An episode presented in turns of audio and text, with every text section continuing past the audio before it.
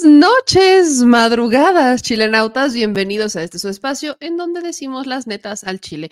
Gracias a todos los que se alcanzan a conectar a estas horas de la madrugada del todavía lunes 4 de diciembre 2023. Estamos a dos, me siento como un programa de año nuevo, ¿no? En cinco, cuatro. Ah, no, todavía falta un minuto al menos. Entonces, bueno, gracias a todos los que se están conectando a estas altas horas de la noche madrugada. Y yo sé que algunos, este, ¿qué? ¿Se escucha mal? ¿Se escucha muy mal? ¿Qué? Pero podría ser. A ver. A ver, ustedes díganme si se escucha bien o no se escucha bien. No, soy yo. ¿Eres tú, señor productor? A ver. A ver, no, he tenido comentarios de la audiencia, así que este, díganme si se escucha bien, si se escucha mal. A ver, ¿se escucha bien? ¿Se escucha mal? Como los han quedado bien, dice la audiencia que todo muy bien, entonces eres tú. Entonces eres tú, señor productor. No puede ser. Ay, señor productor. Pero bueno, que todo, qué bueno que todo estuvo muy bien, que ya este, el señor productor logró escucharnos como todos ustedes. Así que gracias por sus comentarios y gracias a todas y a todos. Aquí el señor productor haciendo ajustes de último minuto. Como si no tuviéramos prisa por hablar, obviamente, ¿no? Ya sabes. Casi no tenemos ganas de hablar hoy. Casi no, pero es que se, se, interviene. Se interviene, se interviene, se hace interferencia. Oigan, para todos, señor productor, ¿le podría bajar tantito el volumen a su eco? Muchas gracias. Y yo aquí me estoy escuchando dos veces. Sí, gracias, señor productor. Para todos los que no se enteraron o que no sabían por qué estamos llegando a estas altas horas de la madrugada, nos bañamos. Nos bañamos, ¿no? Hoy nos bañamos, pero aparte, hoy fue la primera edición de la posada de las benditas redes sociales. Ya se advirtió que la segunda edición será en mi rancho, o sea, en Puebla, porque Puebla es casa de todas y de todos ustedes, así que se advierte que la próxima posada de las 20 redes sociales será en el estado de Puebla, o sea, la del 2024. Pero regresemos a la primera edición y esto fue un poquito de lo que pasó en esta suposada a la que quizás algunos no pudieron asistir porque, bueno, es lunes y porque este, pues también tuvimos poco tiempo para avisar porque se organizó en menos de 10 días. Entonces, ahí están un poco de las imágenes que toma nuestro señor productor. Se entregaron un par de reconocimientos. Ahí está Nacho Rodríguez, el chapucero, que se le entregó un reconocimiento. Estuvo también Vicente Serrano, también él se le entregó un reconocimiento. A nuestro Hans Salazar, que no pudo ir, también se le manda su reconocimiento a la Piro, que es eh, pieza clave del equipo de Sin Línea, también se le mandó su reconocimiento. Entonces, eh, ahí estuvo. Ah, y a su segura servilleta también se le dio un reconocimiento. Y de hecho, ahí está, ahí está. Y de hecho, quien me lo da es mi querida Stephanie Lavalle, que le mando un besote. Un, un, besote a todos porque pues estuvo, estuvo muy bonito. Ahí están, ahí está su segura servilleta este, conduciendo un poco de lo que fueron estos chili premios. Mm, es que estamos en la, en la imagen, pero pues ahí está, el productor. Miren, ahí está el mando a full. Esa, esa, esa imagen que tienen ahí, esa es la del premio que se nos dio. Luego les subo unas fotos ahí a, a Instagram donde se puede ver mejor. Entonces, esta fue la, la primera edición de los, eh, pues de esta posada, de esta posada para todas y todos. Así que gracias como siempre, porque eh, sin ustedes, pues esto no habría sido posible. Tuvimos la oportunidad de, conectarnos, de platicar, de abrazarnos, algo que habíamos querido hacer desde hace mucho, ¿no? Desde hace mucho, platicar con ustedes, abrazarnos, estar juntos. Condenado Covidio, exacto, condenado Covidio, que miren lo que nos, lo que nos fue a traer. Pero esta fue la primera edición, ahí está nuestro querido Amir. Entonces, es muy bonito poderse encontrar. Ahí está el señor productor grabando el momento en el que mi querida, este, va está Benjamín Paz, un amiguísimo, mi Benji, que él es eh, uno, de hecho, el, que está detrás de la organización del evento, el que motivó junto con el equipo de Sin Línea la organización del evento. Y ahí estoy con mi querida Stephanie Lavalle, que es la que me entrega este, este reconocimiento. Eh, hoy fue la posada, fue esta primera, primera edición, tuvimos la oportunidad de compartir con ustedes, de platicar, algunos me dieron unas ideas increíbles. De hecho, también recibimos un libro que para mí personalmente tiene un valor muy especial porque lo, eh, lo, esta persona lo hizo de cero. O sea, no solamente hizo el libro con, en el contenido per se, sino que además este, hizo el libro, ¿no? Lo, lo, la, la, la, pasta lo empastó. ¿Me lo pasas, por favor? Está de este lado. Lo empastó, lo pegó, o sea, de verdad le, le metió una dedicación y aparte está súper joven, súper, súper, súper joven. Eh, que me pareció maravilloso y lo estaré invitando para que platiquemos justamente del libro. Él, él, se llama Gidel Mendoza y hace un libro que se llama El pueblo, carta a México, México o México, hablando del México profundo. De hecho, nos pide ayuda para darle difusión a su libro, pero cuando lo escuchaba hablar del libro y cuando lo escuché de verdad, eh, cuando me lo contaba y me lo explicaba y me decía cómo fue el proyecto y cómo lo fue haciendo y todo esto, honestamente fue maravilloso. Este es el libro, miren, ahorita regresamos a este. Este es el libro. Ahí está, ahí está, ahí está, ahí está. Ahí está el libro. Este es el libro que me dieron, me lo dio. Lo voy a leer, lo voy a empezar a leer, pero de verdad es, un, es uno de estos libros que creo que muchas personas les gustaría tener. Es, es muy joven Gidel, él lo hace. Y aparte me dice que es por tomos, o sea, que lo tiene pensado en tomos. Este es el tomo uno. Y, eh, y en el tomo uno habla sobre el pueblo, eh, el México profundo, pues, el pueblo, el pueblo bueno, pero bien me dice, así como el presidente dice que hay un pueblo bueno, hay uno que no lo es tanto. Así como el presidente habla del, del pueblo de a pie, pues hay otros que no, y que se quieren sentir pueblo. Entonces, sí, me parece, vaya, me pareció importantísimo escucharlos. También eh, tuve la oportunidad de platicar con un, este, pues con un maestro de Querétaro que quiere, no es cierto, de León, perdón, de Guanajuato, que quiere justamente, pues, ayudar a que de manera subjetiva se pueda promover la transformación del país. Entonces también tuvimos la oportunidad de hacer contactos con algunos que me decían, meme, yo quiero que eh, podamos hacer algo. Alguien también, un artista, me decía, yo soy el único artista que ha acompañado al presidente López Obrador cuando no le abrían las puertas. Entonces, vamos a estar escuchando todas estas historias y es muy bonito tener estas, estos eventos, estas oportunidades para hacerlo, porque esta posada nos permitió no solamente reconocer el trabajo de los compañeros como Vicente o como eh, nuestro querido eh, Nacho, no, no solamente nos permite reconocer ese trabajo que es muy merecido, sino que también nos permite acercarnos, compartir, nos permite estar en contacto. Y creo que eso es importantísimo, que estemos en contacto, que podamos acercarnos, que no seamos como, vaya, y uno entiende a veces un poco la naturaleza de, de, la televisión, ¿no? Que a veces los conductores de televisión son más alejados de la gente porque están más tiempo en un estudio de grabación. Uno pudiera uno pudiera entenderlo, pero eh, algo que nos han enseñado las redes sociales no solamente es leer sus comentarios y estar en contacto a través de ello, sino también a tener la oportunidad de escucharlos cuando nos hacen denuncias en las calles o cuando nos encuentran y nos dicen, oye, fíjate que escuché esto, oye, fíjate que no estoy de acuerdo contigo de esta manera. Entonces, eso nos, nos lo ha permitido y por eso yo no quería perder la oportunidad, pues, de contarles cómo nos fue en esta primera posada. Vayan haciendo fecha, la del próximo año, tienen un año para organizarse, será en Puebla, ya obviamente luego les pasaremos los detalles, en este momento por supuesto no los tengo, pero este ya el, el próximo año será en el estado de Puebla con nuevo gobernador. Con nuevo gobernador. ¿Será gobernador? Sí. Pues sí será gobernador. Será gobernador en el estado de Puebla. ¿Alguna objeción? Ninguna, ¿verdad? Maravilloso. Mientras se lleve a cabo todo en calma. y- Exacto, mientras, Papá, exacto, mientras la gente salga a votar. claro. Mientras nuestra gente bonita al salga. Exactamente. Que pongan al que quieran, pero salgan a votar, oigan. Exacto, salgan a votar. Pero bueno, vamos a entrarle, mi gente chula, porque sí, tenemos que continuar con la tragicomedia llamada Nuevo León. Ah, sí, buenos días. Ahora sí, buenos días. Ahora sí, buenas madrugadas. Ponme, ¿sabes qué? Ponme el himno nacional. Sí, sí, sí, mira, deberíamos hacer eso. Cada que sean las 12, cosa que ya es religioso en este espacio, ponme el himno nacional.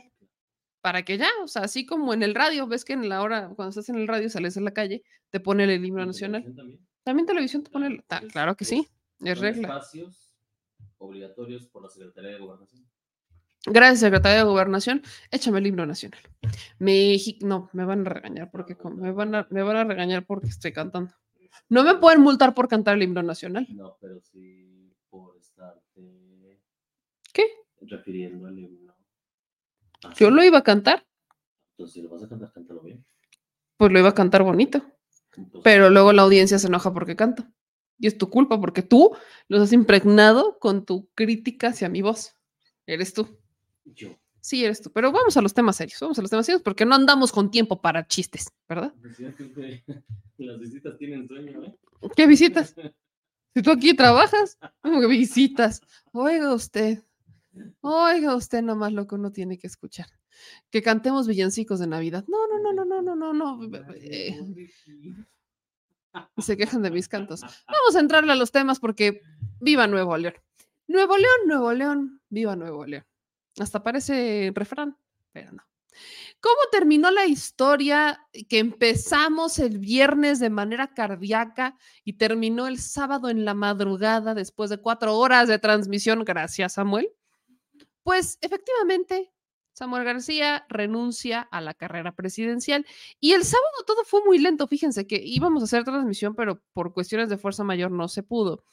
Y Samuel García subió un video a sus redes sociales ya por la tarde del sábado, cuando se supone que el mensaje lo iba a dar en la mañana del sábado. ¿Cuál fue el mensaje? ¿Qué es lo que dijo Samuel García? Pues básicamente eh, que él regresaba, que asumía, reasumía más bien funciones en el Estado de Nuevo León, porque no iba a permitir que la vieja política se quedara, ¿no? Con su Estado, que se quedara con el Estado que habían ganado.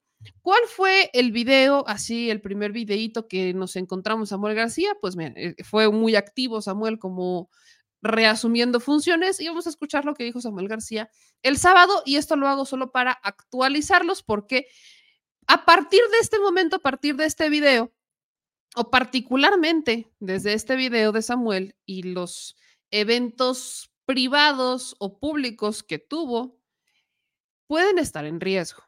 Porque a estas alturas, seguramente lo saben si se informaron en la mañanera y demás, que el PRI, sobre todo el PRI, habría chantajeado a Samuel García.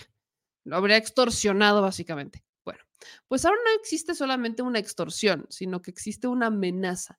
¿Y por qué es importante que nos remitamos a este video? Porque justamente la amenaza del PRI, la amenaza del PAN, desde las instituciones que tienen secuestradas, llámese Fiscalía y el Poder Judicial, pues están amenazando con tronar a Samuel García por usurpar funciones.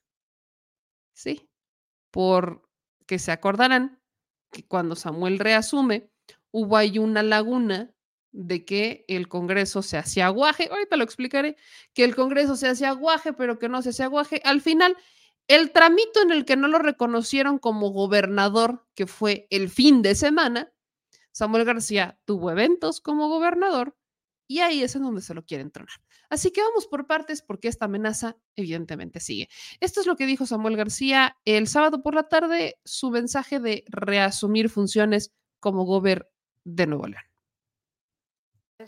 Este es un mensaje para todo México y en especial para Nuevo León. Créanme que siempre tengo en mente a mi estado. Cuando decidí registrarme a la precandidatura, era convencido que desde la presidencia a Nuevo León le iba a ir mucho mejor en todos los aspectos.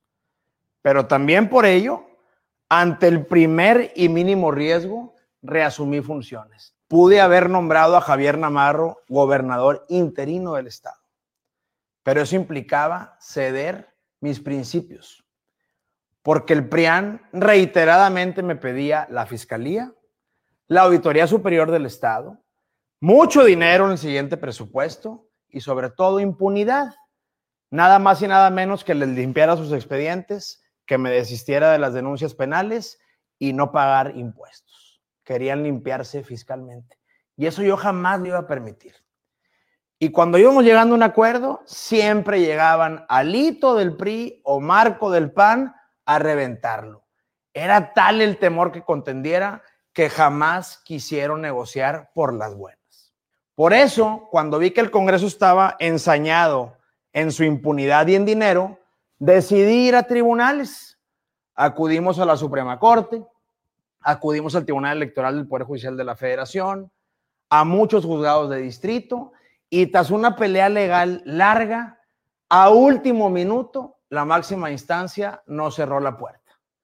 En ese momento decidí regresar a Nuevo León para que siga siendo imparable, porque le demostramos a todo México que en dos años lo que logramos en Nuevo León no lo pudieron hacer en 40 y no iba a poner en riesgo ese legado. Hoy estamos aquí convencidos de que mi equipo, mi gabinete, porque hoy los vi, vamos a ser el mejor gobierno en la historia de Nuevo León. Así que tranquilos. Pero también esto me dejó una gran lección y tengo que compartirla. Fue tal el crecimiento en estos 10 días que tembló el sistema, lo digo con todas sus letras. La vieja política nos descarriló. En 10 días de precampaña y con tan solo visitar seis estados de la República, nos consolidamos en segundo lugar. Mandamos el PRIAN a tercero en caída libre. En 10 días de campaña, fuimos la esperanza de millones de jóvenes que estaban lejos de la política, con apatía total, de que no se sentían representados ni por Morena, ni por el PRI, por el PAN, y vieron algo nuevo que los llenó de energía. Ahí están los videos en las redes. Ya quisiera Morena o el PRIAN tener el contagio y la potencia que tuve con Mariana en estos 10 días. Y fue tal la sacudida que tuvieron que acordar en lo más alto de estos poderes fácticos para bajar a Samuel García de la contienda. A ese PRI de Alito y PAN de Marco que creen que ayer ganaron, quiero decirles que al contrario. Y en el 24, en Nuevo León se van a topar porque le quitaron la opción fresca a millones de jóvenes y ahora México se ha dado cuenta de lo ruin que son para descarrilar un proyecto íntegro, incorruptible, que logró resultados en Nuevo León y los quería llevar al país. Hoy desde Nuevo León les digo, se metieron con el Estado equivocado. Despertaron un león, se metieron con Nuevo León. En 2024 Tengan por seguro que los vamos a borrar de Nuevo León. No van a ganar un solo diputado de Nuevo León. Van para afuera. Y desde Nuevo León les mando un mensaje. Se van a topar también con pared a nivel nacional. Porque México sí tiene opción y es Movimiento Ciudadano, a quien hoy refrendo mi apoyo total y les doy las gracias a Don Dante, al partido y al equipo y precandidatos que confiaron en mí que se impregnaron de energía y en estos 10 días les demostramos que ni Xochitl ni Chembaum tienen la energía, el proyecto y lo nuevo que es Movimiento Ciudadano. Hoy esto apenas comienza. Hoy les digo desde Nuevo León que el 2030 está muy cerca y ahí me van a tener y vamos a ganar y ya no nos van a poder bajar porque lo que hoy inició en todo México, esta sacudida de las juventudes, ya nadie los para. Muy buenas tardes. El gobierno. Samuel García, ¿no? Diciendo que esto ya nadie los para, ya sabemos que se va a lanzar en 2030, también nos avisa, como lo hizo el propio Marcelo Ebrard, en condiciones completamente distintas, seamos honestos, eh, pero nos avisa que va a entrar a la contienda del 2030. Vi a muchas personas, incluso nosotros en la transmisión en vivo, la maratónica de cuatro horas, decíamos, no, Mariana, eh, fue la euforia. Mariana no puede ser candidata a la presidencia de la República por la edad, pero eso no descarta que Mariana pudiera ser candidata al Senado.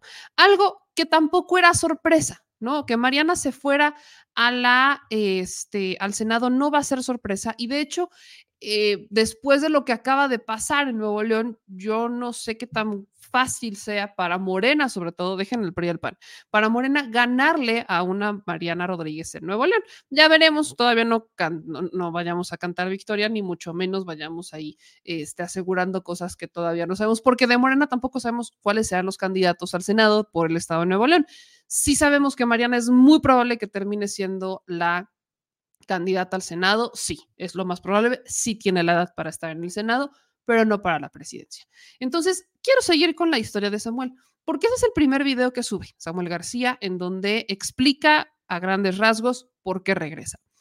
Pero hay un segundo video también de Samuel García en donde ahora sí que con pelos y señas explica más a profundidad diciendo que prácticamente lo, lo vieron como Santa Claus y el PRI y el PAN le entregaron un pliego petitorio de qué es lo que estaban buscando para que aprobaran o se quedara Javier Navarro como interino mientras Samuel se iba de licencia. Y es una carta que parece, sí, como de Santa Claus, según lo que dice Samuel García, que ya lo había ventilado la propia Mariana Rodríguez. Entonces, vamos a escuchar lo que dijo Samuel García en esta, lo que sería la cartita, la cartita de Santa Claus que le piden PAN y PRI, que al no ceder, pues complica absolutamente todo. Una, oye, una carta, esta no es, son las líneas. Una carta con 11 puntos petitorios. Creían estos güeyes que yo soy Santo Claus. Primero, sí, primero, 2.500 millones de pesos para el año que entra. Segundo, todas las carpetas penales que tienen Paco, Chefo, Adrián, Raúl, todas desístete. Las que están en la FGR, porque todos traen facturas y robaron y puro bandido. Tercero, no, esta sí, yo sigo incrédulo, mijes. No pagar impuestos los siguientes cinco años. Así, así que les diéramos un blindaje o limpia fiscal, decía el artículo. Imagínense, los más ratas, aparte no querían pagar impuestos, los vatos, cinco años limpiados. ¿Cómo iba yo a ceder? ¿Cómo iba yo a ceder a que los más malandros no pongan lo que le tienen que poner? Cuarto, eh, Adrián Fiscal. Adrián de la Garza, fiscal general del Estado por nueve años. Sexto, creo que es tesorero de tesorero de San Nicolás, un bandido. Se enriqueció vendiendo facturas 20 años, se apellida Reynoso. Ese güey, auditor superior del Estado, nueve años. Así, pura barbaridad. Güey. Desístete, impunidad, dinero, Adrián Fiscal, Reynoso Auditor. La vi y le dije, guárdamela porque un día la voy a hacer pública, güey. Es, son unos corrientes.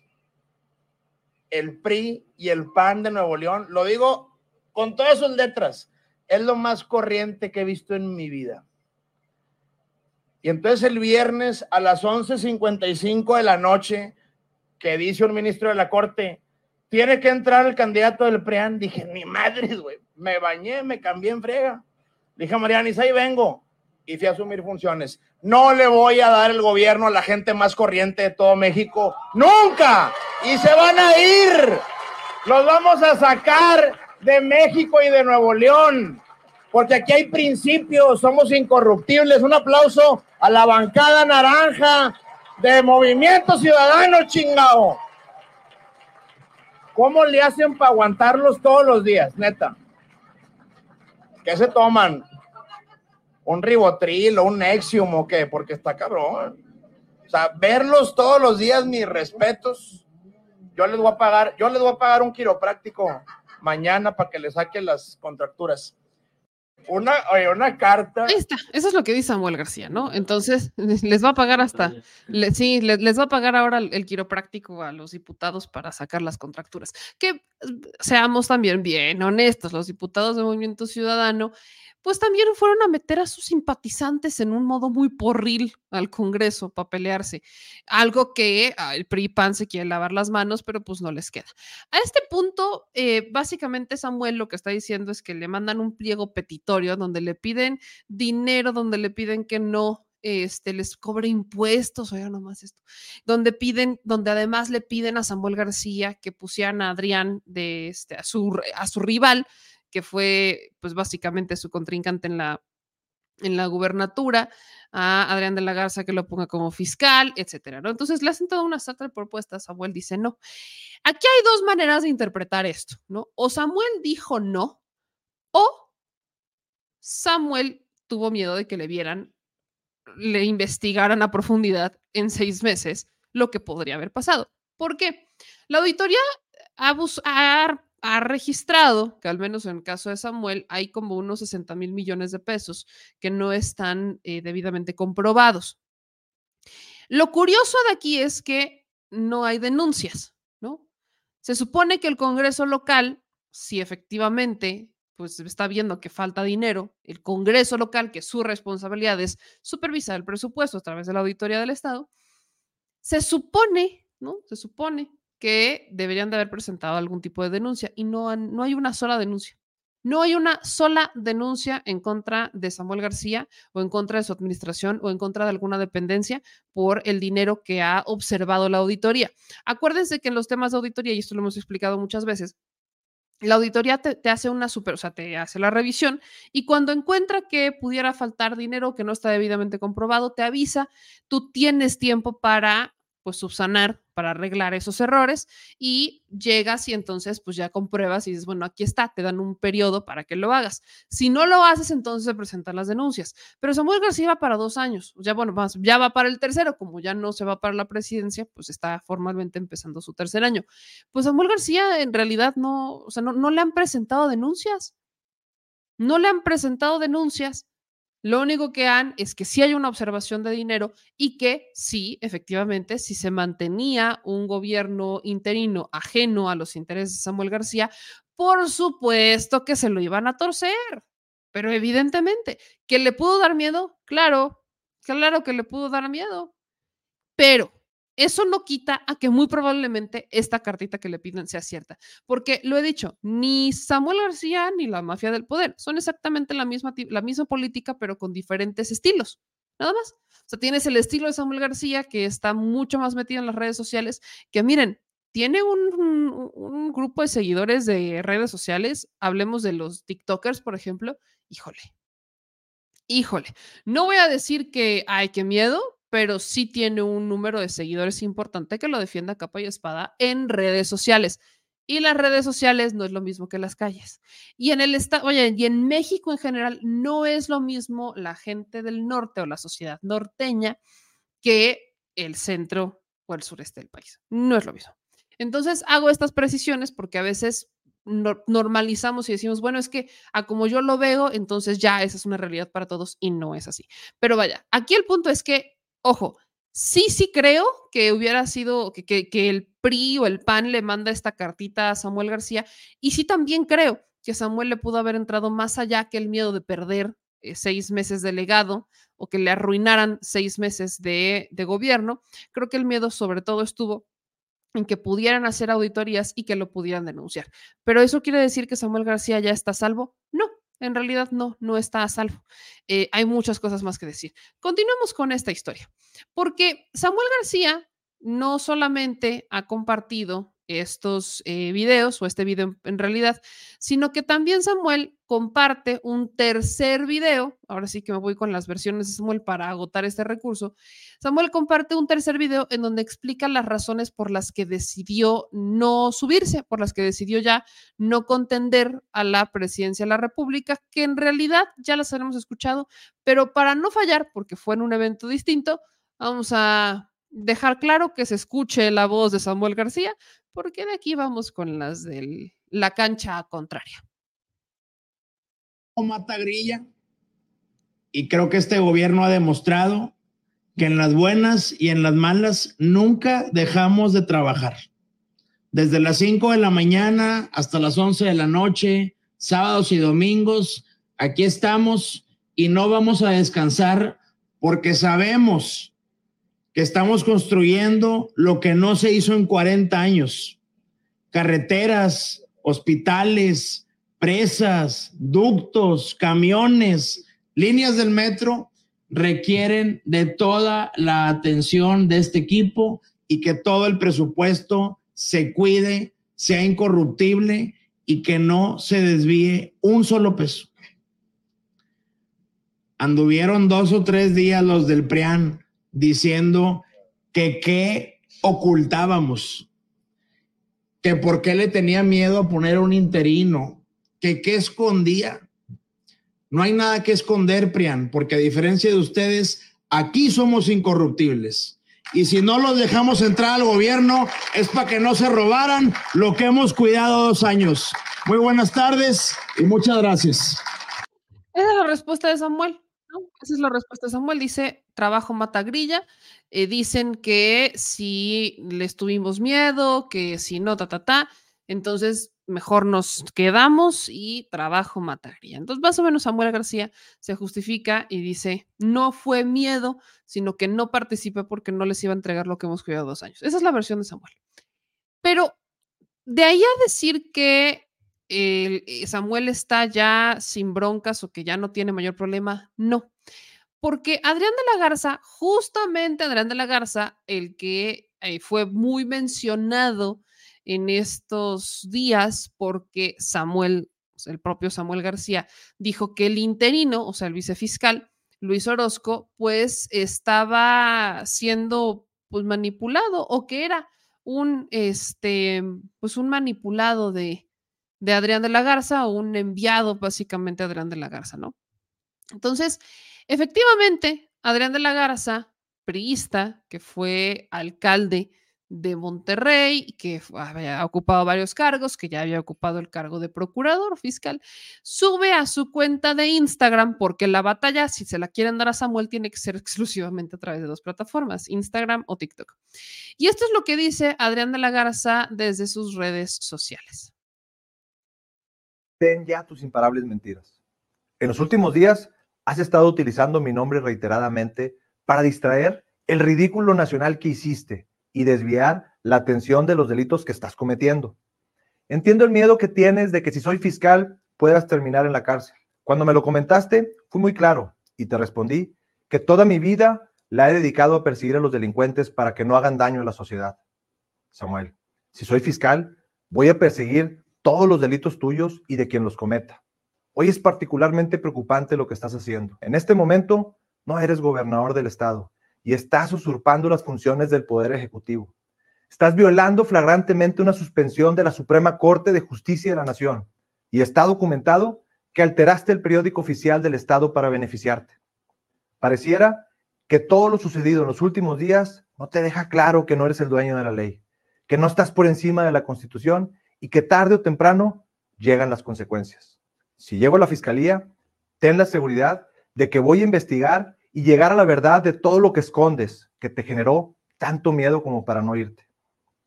Te lo dije hace un año, si tanto miedo tienes, me puedes vetar el día que legalmente reasumas el cargo de gobernador, porque no tengas la menor duda, los delincuentes irán a la cárcel. Ya por favor deja de mentirle a Nuevo León. Vamos, ¿por qué no les platicas a la gente que estás pidiendo 14 mil millones de pesos de deuda para el próximo año? ¿De ahí pensabas pagar tu campaña? Ya, por favor, no mientas, Samuel. ¿Dónde están los camiones que tanto dices haber comprado? Porque la gente sigue haciendo interminables filas en las paradas del camión. ¿Dónde está el agua? Dices haber resuelto la crisis del agua y la gente no tiene agua en sus casas. ¿Dónde están las líneas del metro que tanto dices haber construido y resuelto el problema de movilidad de este estado? ¿Dónde está la seguridad que le prometiste a la gente de Nuevo León? ¿Dónde está el aire limpio? Explícale Nuevo León por qué el despacho de tu papá cobra sumas millonarias a proveedores que cobran cientos de millones de pesos del gobierno del estado, que por cierto son millones de pesos que derivan de los impuestos que nos cobran a todos los ciudadanos. En los últimos días se derrumbó tu credibilidad. Tu palabra no tiene valor. Los dos más altos tribunales de este país exhibieron tus mentiras y tu incompetencia. Todo esto te llevó a consecuencias tan desastrosas que hasta tu partido te lo ha señalado. Soy un hombre de derecho y respeto las instituciones. Hago un llamado a la sociedad para que regresemos a un estado de legalidad y paz. Exijamos que se vaya quien miente y viola la ley constantemente. Samuel, que te quede bien claro, ni tú ni nadie por encima de la ley. Samuel, Ahí tienes al fiscal, o el que quiere ser el fiscal, más bien. Adrián de la Garza diciendo que a Samuel le debe de quedar muy claro que está usurpando funciones. Y eso es lo que iba. Hay una amenaza del PRI y del PAN. Pero ¿cuál y en dónde nos enteramos del mensaje de esta amenaza? ¿Cómo está la cosa? Nos enteramos del mensaje o de la amenaza como tal y de la fortaleza que tiene el mensaje que están dando cuando, y ahí es donde les digo, PRI, PAN, disimúlenla tantito, no parezcan tan inocentes, parecen novatos, parecen novatos. Samuel García está acusándolos de estar coludidos para evitar que se vaya de licencia o para interponer o para meter a alguien que es fiel a sus proyectos. Y lejos de demostrar que está equivocado, le dan el ejemplo le demuestran que tiene razón. Por eso es que por mucho que pudiéramos no estar de acuerdo con Samuel García en, e, en, un día normal, estos no son días normales, porque aquí hay cosas en las que sí tiene razón Samuel García. Ahora, que Samuel García pudo, si no tuviera miedo haberse ido de licencia, sí lo pudo haber hecho. La pregunta, yo insistiré con ella, es miedo a qué fue miedo a que lo investigaran a fondo y que entonces lo denunciaran y que se metieran en procesos legales y que lo pudieran meter al bote o que le desaforaran o le quitaran el fuero, lo que ustedes quieran. O miedo a efectivamente lo que él dice es que se robaran que le metieran mano y destruyeran lo que él ha cuidado por dos años. Ahí es un tema de queda sujeto a interpretación porque no nos enteraremos hasta este momento. Para mí los argumentos claros son, si efectivamente hubiera un tema en contra de Samuel por un tema de presupuesto, ya estarían las denuncias presentes. No es como que la fiscalía no la tengan controlada, la fiscalía es cuota del PRI. Entonces, perfectamente el PRI puede hacer sus denuncias sin mayor temor porque ya de por sí tienen al fiscal en la bolsa. O en este caso al vicefiscal e intentan mantener la fiscalía como cuota propia con el tema de Adrián de la Garza. Pero regreso a esta parte de Adrián de la Garza porque justo Adrián de la Garza dice que estuvo usurpando funciones. Y aquí ocurrió algo bien interesante. ¿Se acordarán ustedes que el viernes por la tarde, el Congreso local, Mauro Guerra, el presidente de la mesa directiva de la Cámara de Diputados en el Estado de Nuevo León, informa que tenían retenida la licencia de Samuel porque no se resolvía lo del el interinato. No se resolvía. ¿Por qué no se resolvía? Porque había recursos legales. Porque Samuel promueve recursos legales por un lado y el Congreso por otro. O sea, cada quien empezó a interponer sus recursos por todos lados. Samuel se fue con 500 mil jueces. Eh, ahí en donde le dan el trancazo más fuerte es el Tribunal Electoral, porque Samuel se estaba argumentando, ¿no? De que, eh, y ya profundizaré en eso también más adelante, porque hay un dato bien curioso del que Samuel se debe de estar arrepintiendo canijamente. Pero en donde, según Samuel en su momento, y ese era un argumento del que él se, aferraba, según eh, el gobernador interino tenía que ser del mismo partido del que Samuel García. El tribunal le responde que eso no es cierto, o sea que nada más le dijeron que tenía que elegir el Congreso, total. Samuel García termina desistiéndose de sus recursos en el tribunal, pero el Congreso, ese, por esos recursos legales y por ese vaivén, interpuso un, pues un documento en donde tenían amarrada la licencia de Samuel García y decían, Samuel no se puede ir. Samuel le, le valió queso olímpicamente, así le valió esta, e, e, este recurso que presenta Mauro Guerra y solamente lo retoma cuando ya quiere regresar a gobernar Nuevo León, que sabíamos que fue en la madrugada, pero él dijo que eh, fue a las primeras horas de, más bien antes de que se acabara el primero de diciembre. Total, este recurso que promueve el Congreso existe, existió. Pero me resultó muy curioso que Mauro Guerra, presidente del Congreso del Estado de Nuevo León, retira ese recurso. O sea, vean, de verdad los designios políticos regios estaban alineadísimos. ¿eh? Decide retirar ese recurso como si no hubiera existido. Entonces ahora sí, como ya no te retengo la licencia, anda y ve. Se supone que eso lo tuvieron que haber hecho desde el viernes, pero el Congreso el viernes entró en vacación, ¿no? En su mente dijeron, a mí nunca nadie, o sea, a lo que quiero llegar es que el Congreso de Nuevo León, cuyo representante es Mauro Guerra, un panista, Mauro se la vivió el viernes diciendo que nunca recibió ningún tipo de notificación a favor de Samuel, aunque existían resoluciones locales, pero bueno, existían, que nunca, no, que ellos ni por enterados, no sabían, ellos miren ni así, no sabían, que eso, que no iban a volver a sesionar, que no iban a hacer nada. Pero cuando se trata de algo que ellos necesitan, entonces sí están disponibles. Tan disponible estuvo Mauro Guerra que retira los recursos en contra de la licencia de Samuel García. Las, los echa atrás. ¿Y qué quiere decir que retirar los recursos? Que reconocían que Samuel estaba de licencia. ¿Para qué? Para que el interino pudiera asumir funciones de gobernador. Entonces, tenías a Luis Orozco, ¿no? Que asume funciones como interino y que se aferra al cargo. Se acordarán que en el video dijo que, no, no, no, que él estaba, que el, que el poder ejecutivo recaía en él, ¿no? En un soberbio. Entonces, Luis Orozco, Luis Enrique Orozco, asume funciones, ¿no? Este, como gobernador interino y todavía el 3 de diciembre estuvo de gira artística o de gira interinata con, bueno, estuvo de gira, ¿no? Pues es que estuvo de gira artística, porque creo que es la única vez que han visto trabajar a este señor. Es en serio. Creo que las únicas veces que han visto trabajar al vicefiscal es, es ahorita, cuando necesitaba hacer ruido en redes sociales para que vieran que estaba haciendo trabajo de interino. Porque no es que él no se enterara que él, o sea, que Samuel había regresado, porque el primero que se enteró fue él. O sea, el primero que se entera que Samuel García reasumía funciones y que no usó su licencia fue él. ¿Por qué? Porque Javier Navarro va e interrumpe la rueda de prensa y le dice, el gobernador reasume funciones. Este se hizo de la, se hizo Guajiro, que no sé qué, que no sabía. Se acordarán incluso que primero el secretario de Seguridad lo toca a la espalda y le dice, lo recibirá Samuel García cuando guste. Ahí se puso sus moños. Tres horitos antes había dicho que él quería tener una práctica con Samuel García de la manera más cordial, etcétera. O sea, se contradijo, le entraron los nervios, total. Luis Enrique Orozco, cuando le dice Javier Navarro que Samuel regresa, le dijo que quería que el documento fuera dirigido a él y que se lo entregaran al Congreso porque el poder del Ejecutivo recaía sobre él. Entonces, lo que, lo que pasa en el Congreso es que se ponen de acuerdo, lo que no esperaban es que Samuel García regresara. Lo que hacen es que PAN se pone de acuerdo con PRI, o con este caso con el vicefiscal, para que retiraran el recurso que congelaba la licencia de Samuel García y entonces que él pudiera asumir como interino. ¿Para qué? Para que Samuel García regresando, entonces se lo pudieran torcer con el de usurpación de funciones. Lo que a mí me brinca es, ¿cómo va a usurpar funciones Samuel García si él es el gobernador constitucional?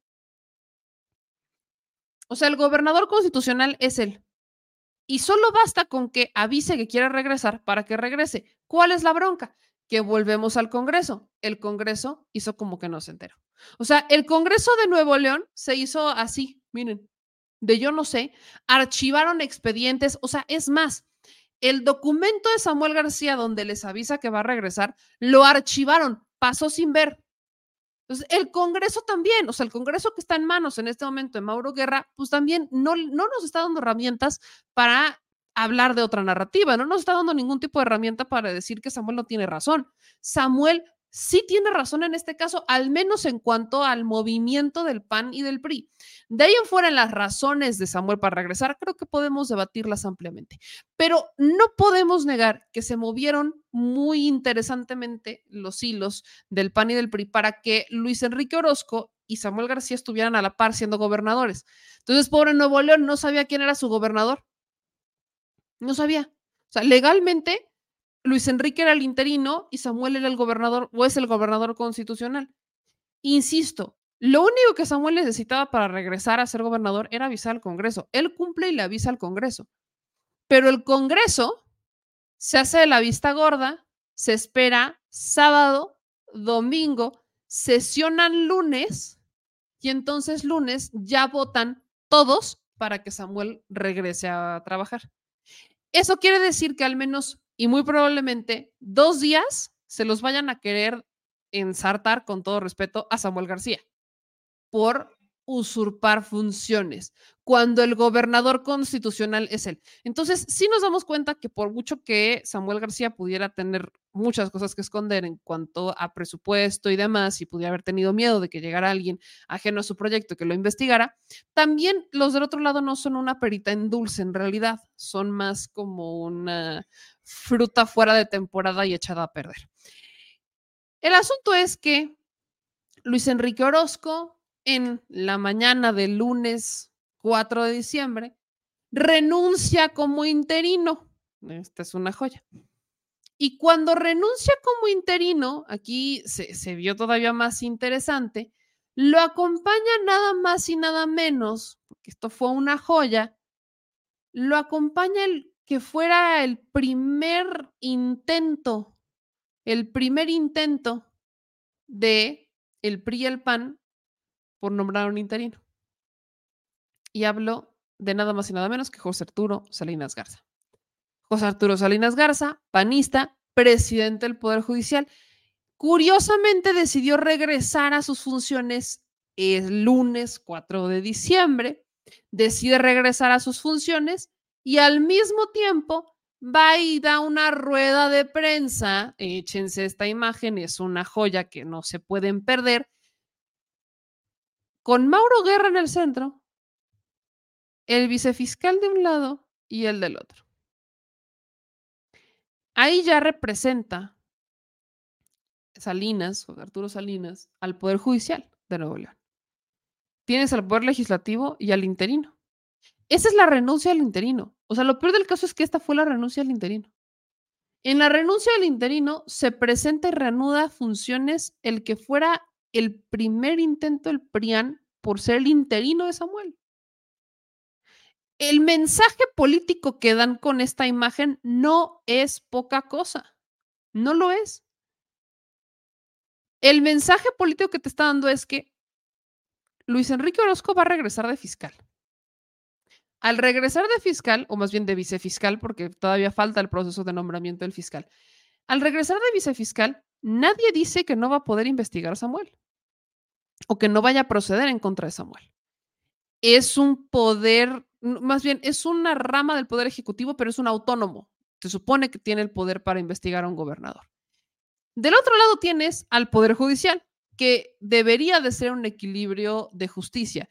Pero aquí lo que están demostrando es que es un equilibrio de poder, que es un equilibrio de dame más, que es un equilibrio del poder para los míos y mis cuates. Hablamos del pan. Ahí lo tienes. Esa es la imagen de Salinas. Esta imagen en particular para mí creo que es emblemática para entender cómo, aunque Samuel nos pueda caer muy mal en muchas cosas, y aunque hay muchas cosas que creo que Samuel eh, no se aprovecha de la comunicación que tiene para evadir los cuestionamientos que se le tienen que hacer, como el tema del presupuesto, de los millones que no se han comprobado, del tema de los camiones de transporte público que llegaron de China, que llegaron muy tarde y que encima llegaron este, a repararse y que no están en funciones. Esas son cosas que se tienen que cuestionar. Pero independientemente, no puedes regatearle nada a Samuel García con esto. Simplemente no puedes. No puedes regateárselo, no puedes regatear que tiene razón cuando estás viendo el mensaje político en esta imagen en donde un hombre decide renunciar como interino. Renuncias, pero si nunca realmente estuviste en funciones porque el gobernador decidió regresar antes, pero vas y renuncias. ¿Por qué? Porque estás en un entramado con el PRI, con el PAN del Estado. Y eso es clarísimo. Entonces, ahí, eso, esa, esa imagen en realidad demuestra que el poder legislativo y el poder judicial están coludidos, no representan contrapesos uno del otro. Me encanta sobre todo cuando el PRI y el PAN te dicen que la, autonomía del Poder Judicial y todo esto, vaya, a mí me encantaría que tuvieran autonomía, pero hasta de los políticos a los que, de los partidos a los que han pertenecido.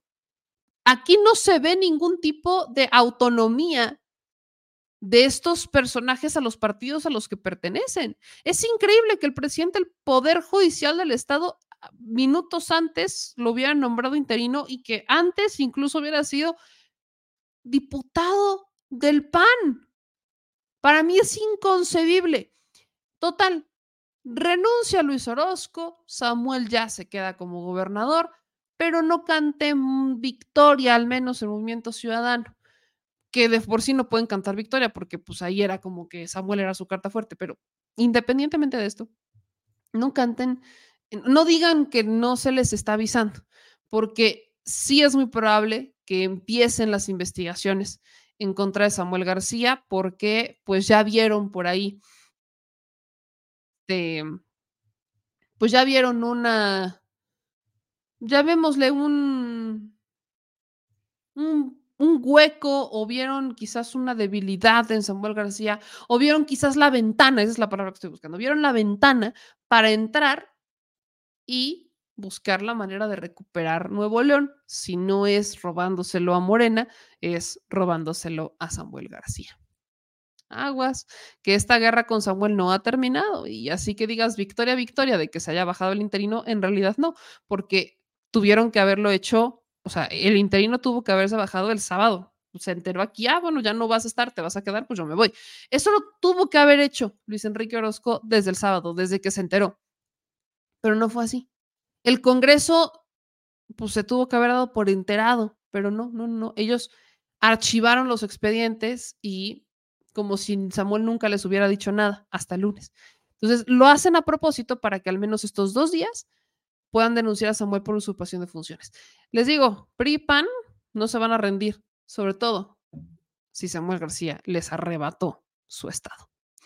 Pero las cosas a nivel nacional con el tema de Samuel García también dieron un giro interesante, porque pues empezamos a ver una serie de posicionamientos de ciertos políticos en torno al tema de Samuel. Uno de ellos, creo que el más importante en toda la trama, es el de Alejandro Moreno Cárdenas. ¿Por qué Alejandro Moreno Cárdenas?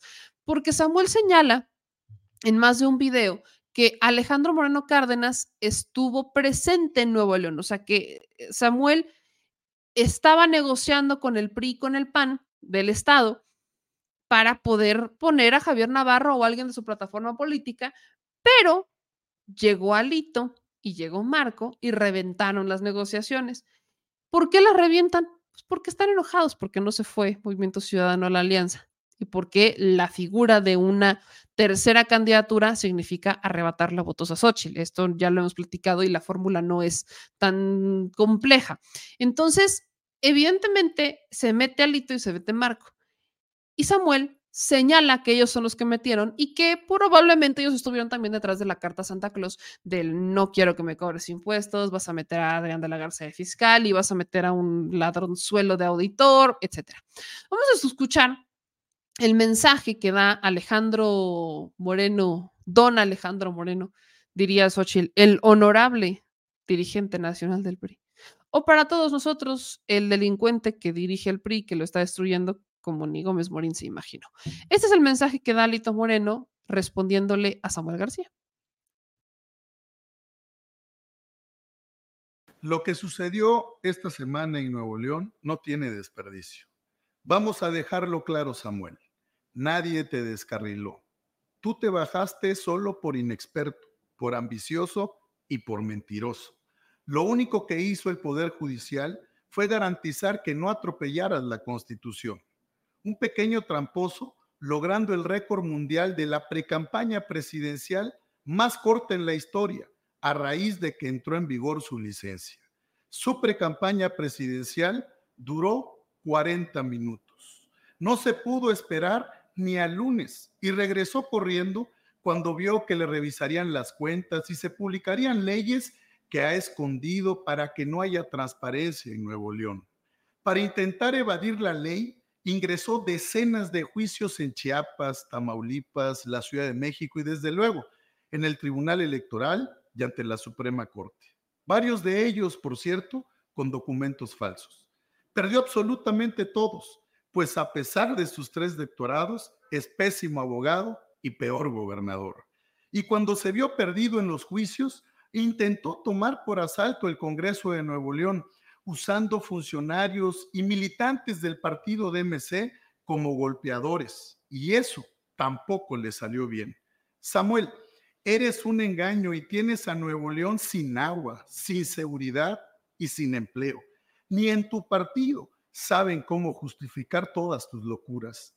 Eras el candidato de Morena, para intentar desunir a la oposición que busca un México mejor, un esquirol mandado por el gobierno que solo sabe hacer trampas y publicar videos. A los únicos que pusiste a temblar fue a tus jefes, y me refiero a tus verdaderos jefes de Morena y de Palacio Nacional. Una y otra vez nos dan la razón. Lo de tu partido es servir al poder y jugarle al esquirol de Morena. Les ordenaron reventar la precampaña de Xochitl y los reventados fueron ustedes. Movimiento Ciudadano va a desaparecer en el 2024. Les vamos a seguir ganando, pues eres solo un producto de redes sociales, un holograma, alguien hueco, sin sustancia, sin equipo y sin proyecto.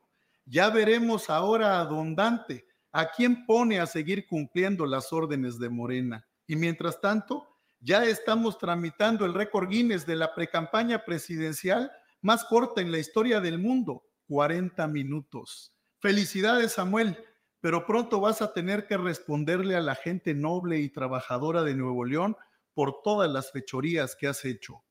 No te equivoques, nadie critica a la juventud. En el PRI somos los primeros en formar jóvenes, impulsarlos y darle herramientas para liderar con honestidad y responsabilidad. Dos cosas que a ti te hacen falta. O cuéntanos, ¿por qué te echaste para atrás en el último minuto? ¿Qué escondes? Por eso, lección de vida, Samuel. La soberbia es mala consejera. Cuando entiendas que en política no todos son vistas, likes y seguidores, sabrás que esto se trata de luchar por causas, de hacer valer la ley y de construir acuerdos en favor de México, así como lo hacemos nosotros con fuerza y corazón por México. Te vamos a ganar en Nuevo León y vamos a ganar con Xochitl Gálvez la presidencia de la República en el 2024. Seguimos avanzando con paso firme y vamos con todo. PRI. Ahora, lo dice el que abandonó su estado, ¿no? Se nos olvida que Alito Moreno fue famoso, conocido por abandonar su estado, ¿no? Lo dejó ahí varado, ahí literal, lo dejó valiendo queso al pobre Campeche, porque no aguantó la idea de ser gobernador mientras presidente mientras más bien Andrés Manuel se hacía presidente. Y es muy curioso el caso de Alito, porque hay una, vaya, Alito criticaba mucho al presidente antes de que se convirtiera en presidente, incluso un video muy famoso donde decía que iba a, a enseñarle a Andrés Manuel López Obrador algo así, ¿no? Ahora resulta. Y después cuando fue gobernador y le toca ya presidente, o sea, le toca ya Andrés Manuel en funciones, estos 2019 este era el que más agachaba la cabeza, se tomaba fotos con Andrés Manuel y todo bien contento. Renuncia y entonces se vuelve el alito que hoy estamos viendo, ¿no? El Alejandro Moreno Cárdenas de, eh, de, los papos y de, bueno, que de por sí ya era, pero vaya, todos me entienden. Entonces, Alejandro Moreno Cárdenas habla como si pudiera, ¿no? Habla como si tuviera, este, autoridad moral para hablar de buenos gobiernos cuando el de él fue de los peores gobiernos y miren que no duró seis años, duró nada más tres el de Alito Moreno, pero tres años de Alejandro Moreno Cárdenas sí duelen.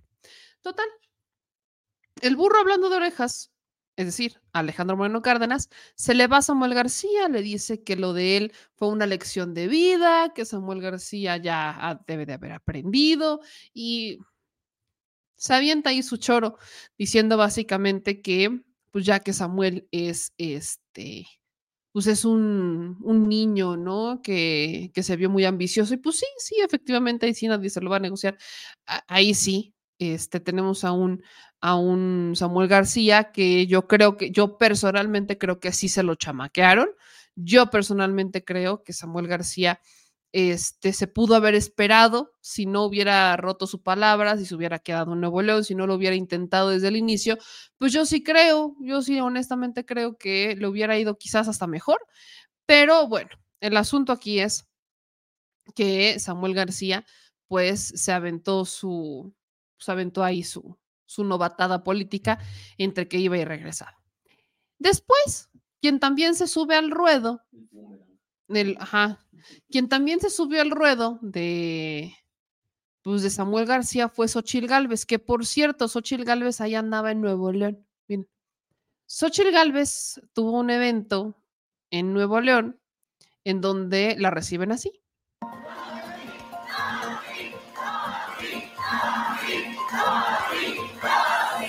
Aquí hay dos opciones, claudicar o irnos para adelante. Y yo les invito a que no claudiquemos, a que no aceptemos más de lo mismo, a que no aceptemos la falta de medicina, que no nos acostumbremos a la inseguridad. Por eso tenemos que preparar a nuestros jóvenes, le tenemos que apostar a la educación, tiene que mejorar la seguridad, tiene que haber agua, tiene que haber energía, tiene que haber buena infraestructura. Juntos vamos a sacar a México adelante. Vamos a construir el país que nos merecemos. Vamos a volver a recuperar la grandeza de México. Muchas gracias. Ahí está, Xochitl Galvez, ¿no? En, este, ella en Nuevo León, ella andaba muy regia, Xochitl Galvez. Entonces, este, pues está en este evento, estuvo muy contenta ahí, este, en Nuevo León y todo muy padre. De hecho, en algún momento se burla de Samuel García, ¿no? Por cierto, se burló de Samuel en, un discurso, en parte de su discurso, se burló sin mencionarlo, pero se burla de él con el tema de los tenis, ¿no? De los tenis fosfo-fosfo. Miren, aquí hay un fragmentito que sube Juan Ortiz de esta burla que hace Xochil Galvez en este, esto fue antes, ¿no? Pero vean nada más cómo se ha burlado Xochil de los fosfo-fosfo. Personas me dicen. ¿Dónde están los jóvenes? Porque ya ves, ya ves que por ahí hay un candidato que usa unos pies, unos tenis, ya saben de qué color, que trata de decir que es el candidato de los jóvenes. Yo quiero decirle a los jóvenes que la razón fundamental de estar aquí es por ustedes. Es por ustedes. Porque Vaya, se ha burlado de Samuel García desde, desde hace un buen rato, llamémosle. Y Xochitl Galvez era la más agraviada, honestamente, por el perfil de Samuel García. Esto era indudable. ¿Por qué? Porque Xochitl Galvez no tiene, por mucho que intenta, no tiene la carisma de Samuel y tampoco es como que Samuel sea el tipo más carismático, pero imagínense a lo que llegamos. Tampoco estamos en el concurso de mi simpatía, pero sí estamos en una contienda presidencial en donde Xochitl se ha trepado mucho en el tema de los TikToks y se ha trepado mucho en esto. Y si, pues, si se lo criticamos a Samuel, que no se lo vayamos a criticar a Xochitl, oígame, no, esto sí va parejo. Entonces, Xochitl Galvez ha intentado de alguna manera captar el voto de los jóvenes, ha intentado de alguna manera acercarse a ellos y es muy, e- es, es triste, ya llega hasta cierto punto ser triste, que ves a una Xochitl Galvez presionar de más por conseguir un mercado que nada más no le corresponde porque no simpatizan con ella. Yo tengo que decirlo, en TikTok, se los decía al inicio del programa, y en Instagram, Samuel García tiene su fandom. ¿Por qué lo sé? Pues porque los videos que hemos estado publicando respecto al tema han tenido alcances muy grandes y veo los comentarios de jóvenes, sobre todo son jóvenes, decir que veían en Samuel una opción con la que se identificaban y que pues Xochitl simplemente no representaba esa opción. Entonces, sí, sí existe eh, una pues posibilidad para Samuel, no para ganar, no se me confundan, pero sí para quitarle votos a Xochitl Gálvez. Y eso es exactamente lo que Samuel García estaba logrando con el caso de Xochitl Gálvez. O sea, nada más eso. Lo que estaba logrando Samuel era quitarle un segundo lugar a Xochitl y fortalecer su imagen, la imagen de Samuel rumbo al 2030 o sobre todo rumbo a su propia contienda estatal, ¿no? Al buscar tener una mayoría de diputados del Movimiento Ciudadano para ahora sí desplazar a los que están estorbándole, llamémosle, a sus eh, proyectos. Entonces, sí, Samuel, ahí sí, eh, sí estaba logrando ese objetivo. Y Samuel, respecto a los posicionamientos de Xochitl y sobre todo el de Alejandro Moreno Cárdenas, pone en su cuenta de redes sociales lo siguiente. Sobre el video del corrupto de Alito y Xochitl, solo tres cosas. Como decimos en el rancho, achillidos de cerdo, oídos de carnicero. Xochitl, seguirás en caída libre porque eres la peor candidata en la historia de México. Mexicanas y mexicanos, ni un voto al PAN. ¿No? Y sube pues estas capturas de pantalla respecto a lo que ocurre en Nuevo León y respecto al posicionamiento ya de Alejandro Moreno Cárdenas. Es importante, ¿no? Sí ver un poco lo que está pasando, ver cómo está este panorama, porque Xochitl hoy ya puede dormir más tranquila, fíjense. Hoy sí, yo, yo sí creo que Xochitl sí, le, sí, sí estaba preocupadona, yo sí creo que estaba preocupadona respecto a lo que estaba pasando, sobre todo el perfil de Samuel García, cómo estaba pegando, si no estaba pegando, o sea que al final sí creo que ahí le, estaba metiendo un, quién vive. Y este es el video de posicionamiento de Xochitl Galvez, al que se refiere Samuel García, porque Xochitl, pues sobre lo que ocurre, también tiene un comentario sobre Samuel, que es el que después pues, Samuel le dijo que, pues que con la pena, que podía hablar mucho, pero que en realidad ella se mantiene en caída libre. Lo que pasó en Nuevo León es la muestra clara de por qué la gente está harta de los políticos que solo piensan en ellos. Aquí tres verdades sobre esto. El gobierno trató de poner un candidato para que dividiera a los opositores, especialmente entre los jóvenes y las clases medias. Solo causaron problemas en Nuevo León. Afortunadamente, la Suprema Corte de Justicia defendió a la Constitución, porque la ley es la ley. Dos, mereces a alguien como tú que se haya preparado y trabajado duro durante toda su vida. Tú mereces más. Tres, este gobierno está usando todo el poder y todo el dinero en estas elecciones, pero nosotros tenemos toda la fuerza y todo el corazón para luchar por un México mejor. Lo que te dan es muy poco para lo mucho que tú mereces. Por eso quiero ser tu candidata, para ofrecerte una opción distinta, para que tú, joven, puedas hacer realidad todos tus sueños. Aquí hay espacio para todos aquellos que luchan y quieren ser mejores, para aquellos que no quieren ser pobres, para ti joven que sueñas con un México fuerte y con mucho corazón. Ahí está el video de Xochitl. Me parece muy interesante, pero aquí hay alguien que hace un comentario, un comentario muy, muy interesante, donde dice, ahí está Eduardo, dice, Xochitl acaba de subir al segundo lugar en las encuestas de dos candidatas. Exactamente. Exactamente, exactamente. Curioso que Xochitl, así como Alito, no puedan decir lo que se supone que piensan sin literalmente, sin leer. Sí me da penita. Debo decir con todo respeto que sí me da, sí me anda dando vergüenza. Pero no fueron los únicos que se posicionaron, al menos sí fueron los únicos a los que Samuel les respondió. Quien también se posiciona un poco sobre el tema y desde otra perspectiva fue la doctora Claudia Sheinbaum. Ella en su reflexión del día de este fin de semana, pues habla un poco de cómo van sus giras del Estado de México y demás, y ahí menciona también el asunto de, de Samuel García, porque pues este, empieza hablando sobre el Estado de México, empieza hablando sobre lo que ha estado ocurriendo y entonces también dice, pues ahora con su, con su, con su permiso, tengo algo que opinar respecto a lo que pasó en Nuevo León. Vamos a escuchar lo que dijo la doctora Claudia Sheinbaum, que anda haciendo campaña. Ella sí está haciendo campaña, ya bueno, pre-campaña en las entidades y demás. No se anda subiendo en pleitos a ver si bajaban o no a Samuel, porque fue la única que no se metió. Xochitl sí, tan se metió que bueno, estuvo casi, casi en Nuevo León el día de, del día que Samuel se baja. Y hoy quisiera platicarles también de lo que yo pienso, la verdad, sobre lo que pasó en Nuevo León. Creo que es algo importante de mencionar, cuál es mi posición, lo que yo creo. Eh, me parece que Samuel García, el gobernador, tomó la decisión de participar en la contienda electoral a la presidencia por su partido, por Movimiento Ciudadano. Es una decisión que toma él. Podemos estar de acuerdo o no estar de acuerdo. Eh, pero es una decisión que toma.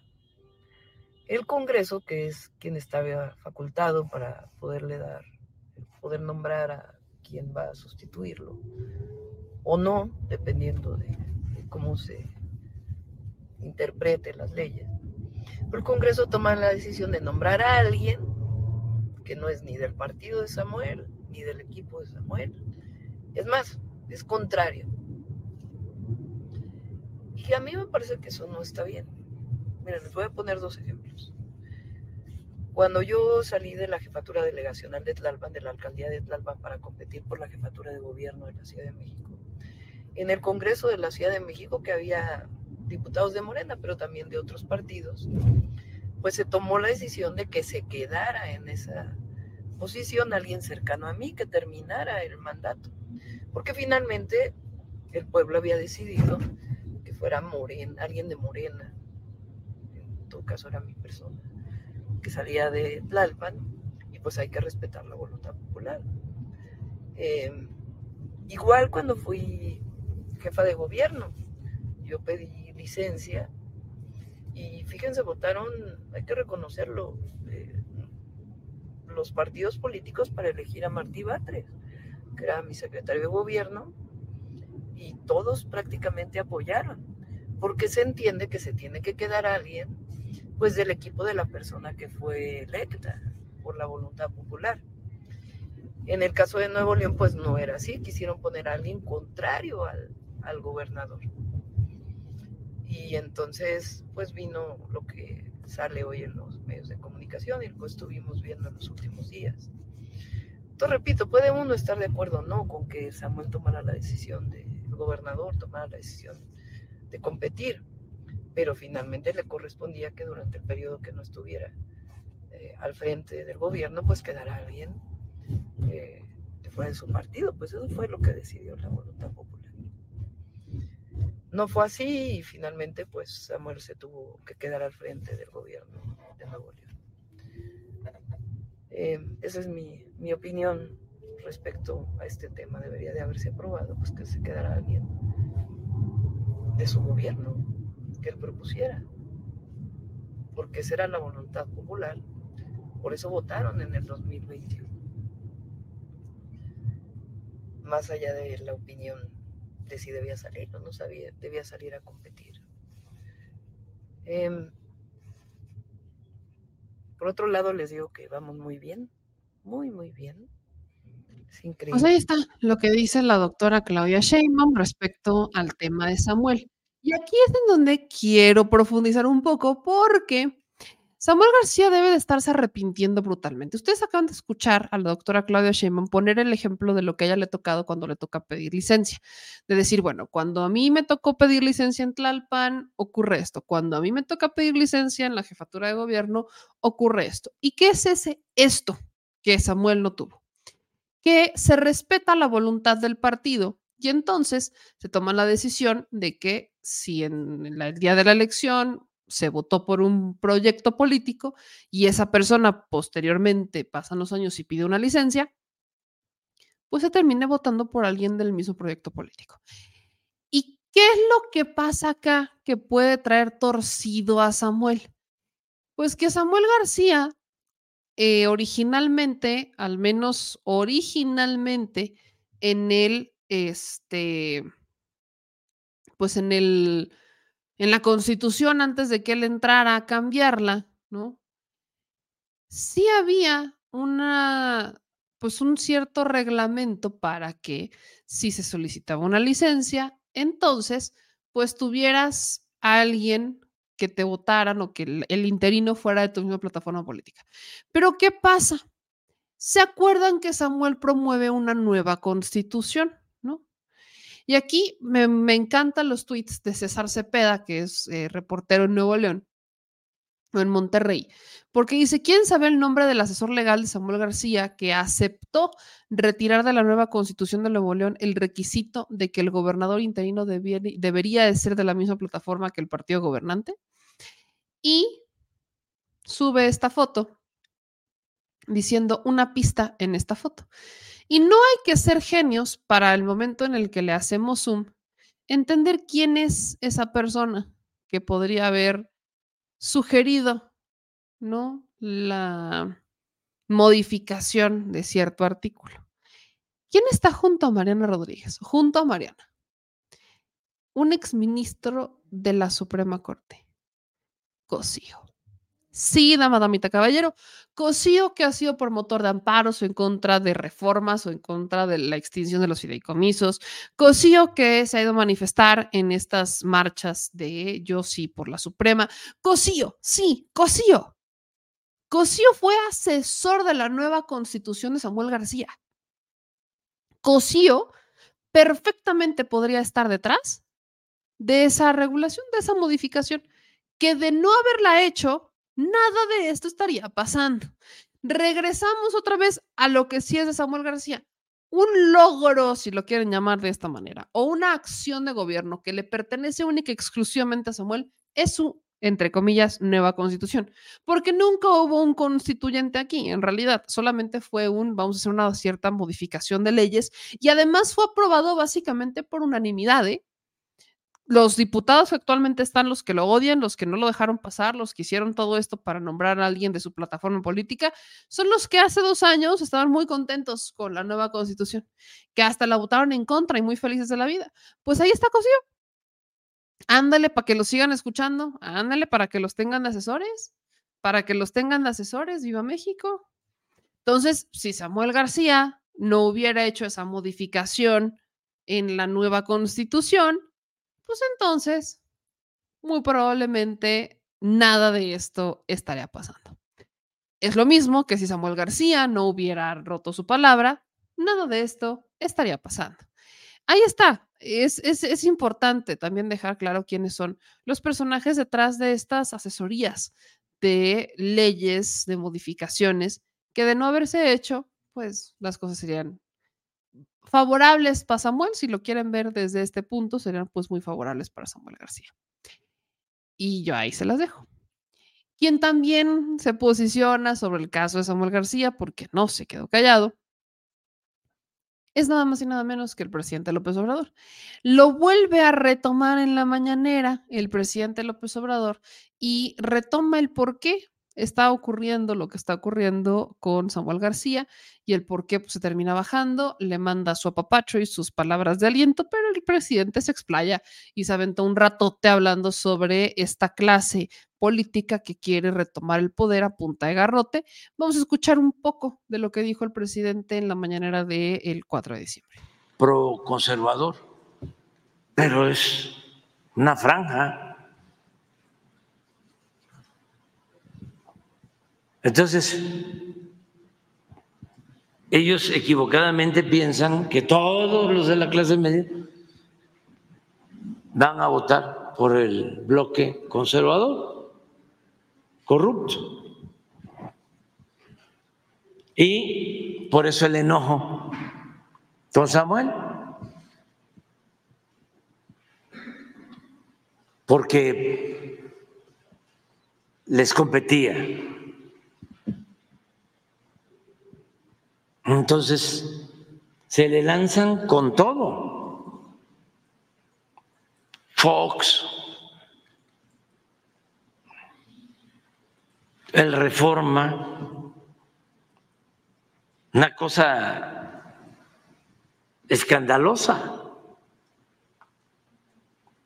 Un día aquí sin saber, dije, pongan el reforma. Increíble. A ver, ponlo de nuevo. De ese día, sí. Tenían hasta los colores de... No sé si me equivoqué. Este... del naranja porque el reforma que es vocero, Pasquín, boletín del bloque conservador, enojadísimo contra Samuel. Miren, hasta los colores.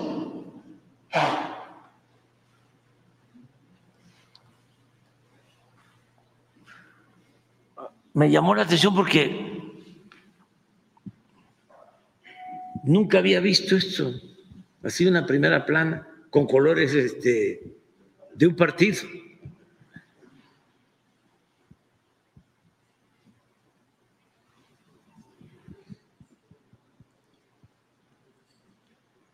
A ver, pon el de hoy, nada más de pura casualidad.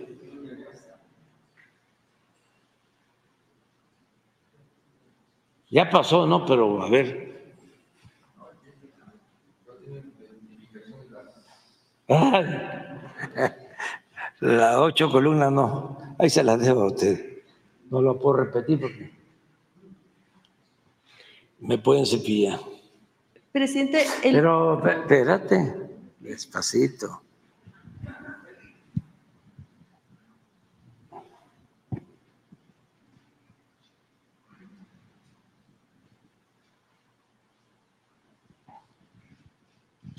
Entonces, esto es lo que pasa para que la gente se ubique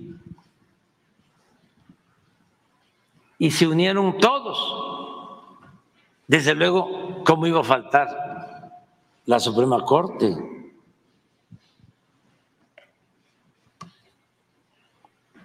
Me llamó mucho la atención. Iban a decidir, creo que el viernes o el sábado en la noche, ¿no? El viernes. Y empiezan amparos y contraamparos, pero a las 11 de la noche, este, los vecinos, para acá, ¿eh? este, tenían las luces prendidas, me estaban informando eh, como si fuese de día, esperando, y de guardia Laines, el ministro.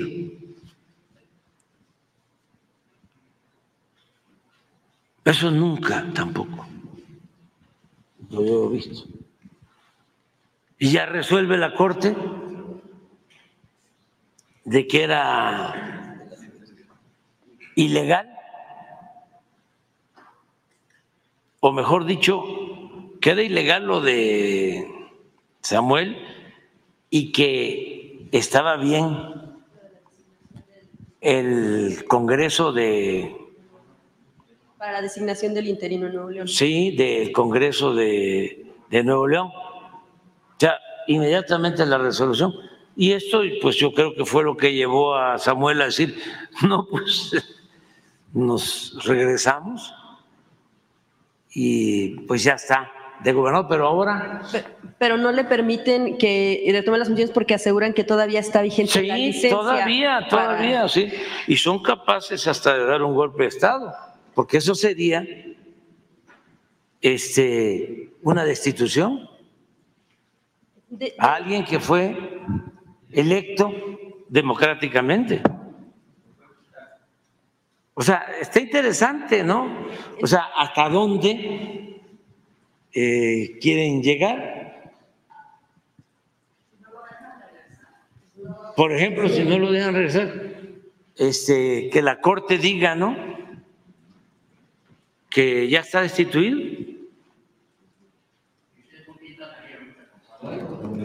¿Cómo? El Congreso. No le escuché. Es que, es No, que- por nadie. Yo estoy de observador.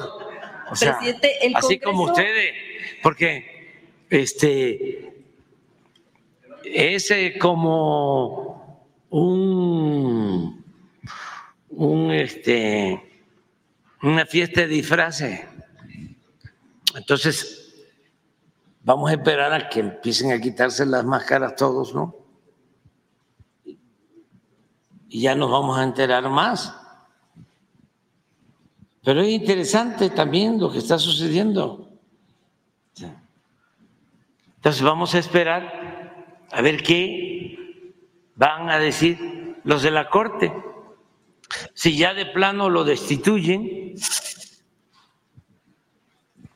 que ya no pueda regresar, o si regresa. Eso es lo que hay que esperar.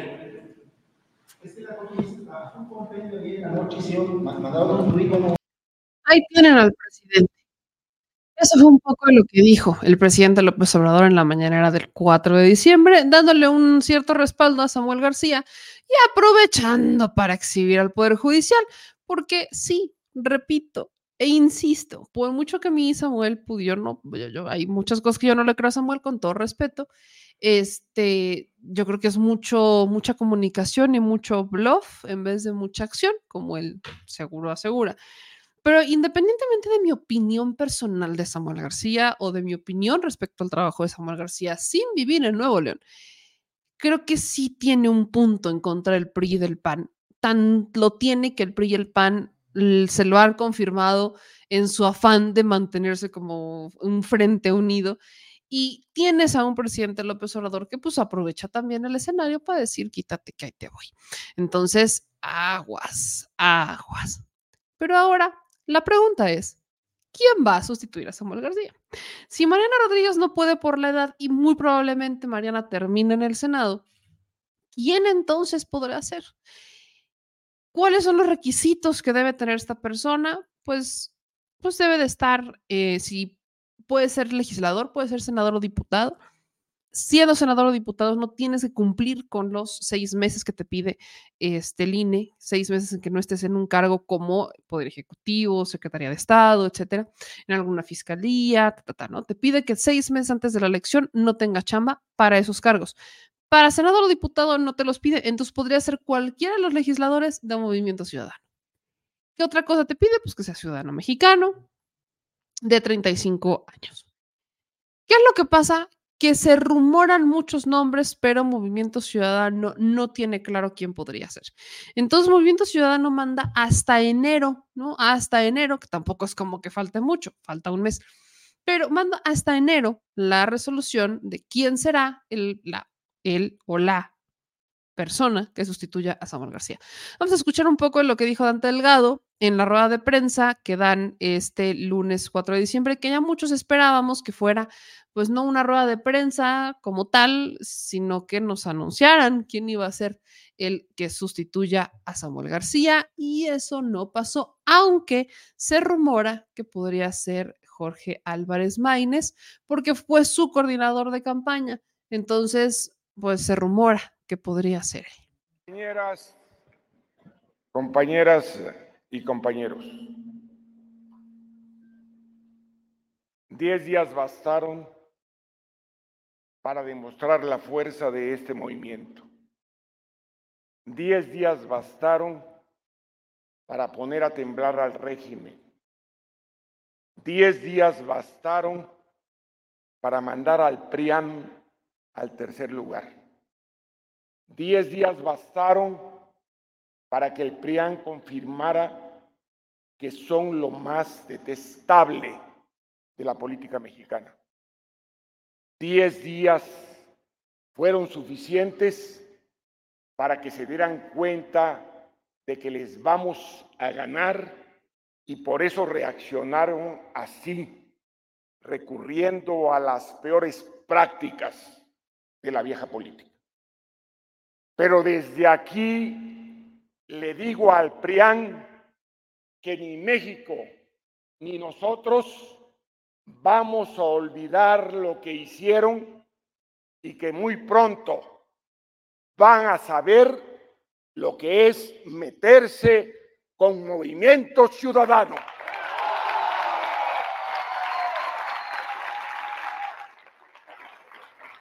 Esto no ha terminado. En tan solo 10 días le demostramos al país que sí hay opción frente a la vieja política. Le demostramos que Movimiento Ciudadano representa una alternativa nueva para México. Le demostramos a los jóvenes que sí tienen una opción nueva y de futuro.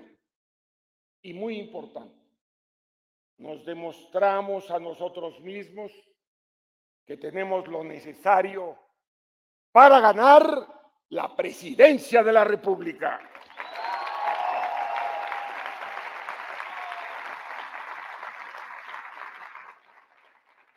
El PRIAN creyó que podía cancelar el futuro.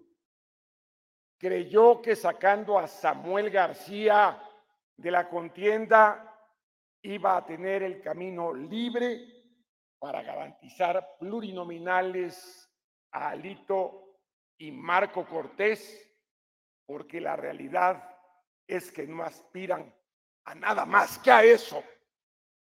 Pero lo que aún no han entendido es que lo único que lograron fue consolidarse como los partidos más odiados, con mayor rechazo y que más daño le han hecho a México. Al cancelar la candidatura de Samuel, lo que hicieron fue intentar cancelar el futuro, cancelar lo nuevo y la esperanza de muchísimos millones de jóvenes que van a decidir el rumbo del país en el 2024. Lo único que lograron fue que las y los jóvenes ya saben que son el PRI y el PAN. No solo son los partidos de los fraudes electorales, de la corrupción, de las instituciones públicas, de la persecución y de la represión. PRI y PAN son los partidos que a la mala y corrompiendo a las instituciones sacaron de la contienda a Samuel. Hoy los jóvenes conocen de primera mano la clase de partidos corroñeros que son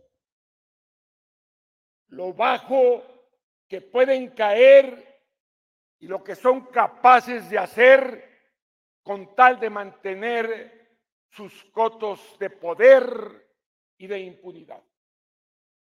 Quedó claro que PRI y PAN hacen la política más sucia, indigna y nociva del país. Y por todo esto, es que los vamos a derrotar en 2024.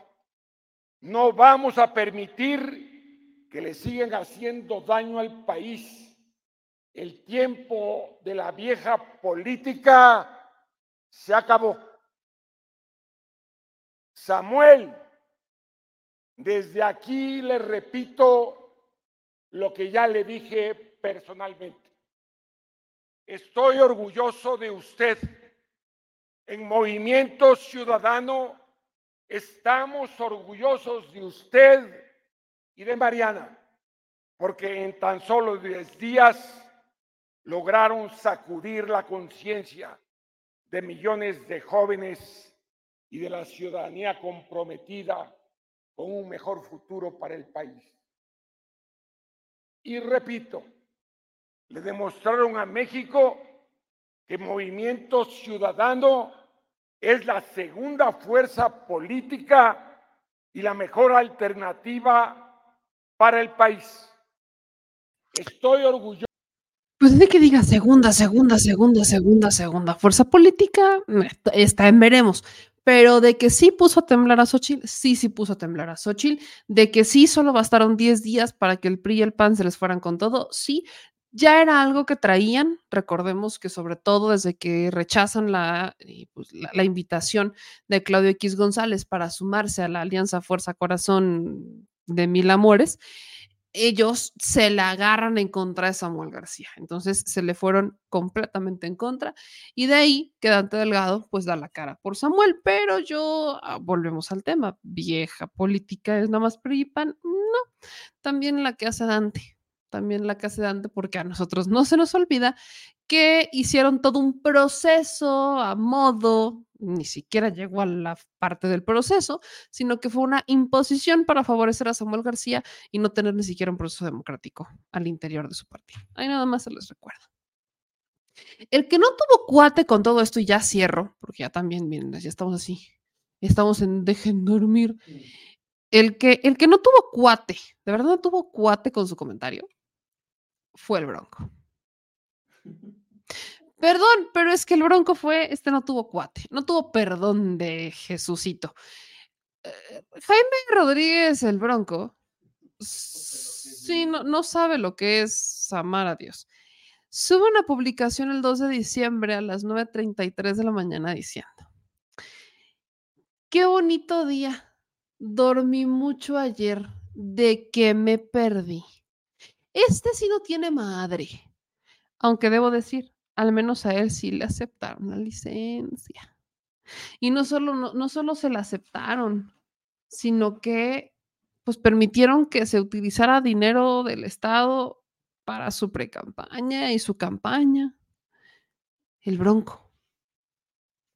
Ahí usted cómo lo ve, el bronco. El bronco, que obviamente pierde en pasados procesos electorales, el bronco que llega diciendo que es nombre, que él en súper ultra independiente, pero que recuerdo la primera llamada que hizo después de ganar la gubernatura fue hablarle a Enrique Peña Nieto para agradecerle. Entonces, así que digas, híjole, mira qué independiente, pues no eres. Pero, pues, este Jaime Rodríguez el Bronco eh, se avienta un chascarrillo, evidentemente, bajo la lógica que ya no sabemos, en redes sociales diciendo qué bonito día, dormí mucho ayer, de qué me perdí. Pues trancazo también para Samuel. Hay otros, un segundo trancazo para Samuel, porque si algo cala es que el bronco se burla de ti. Ahí nada más.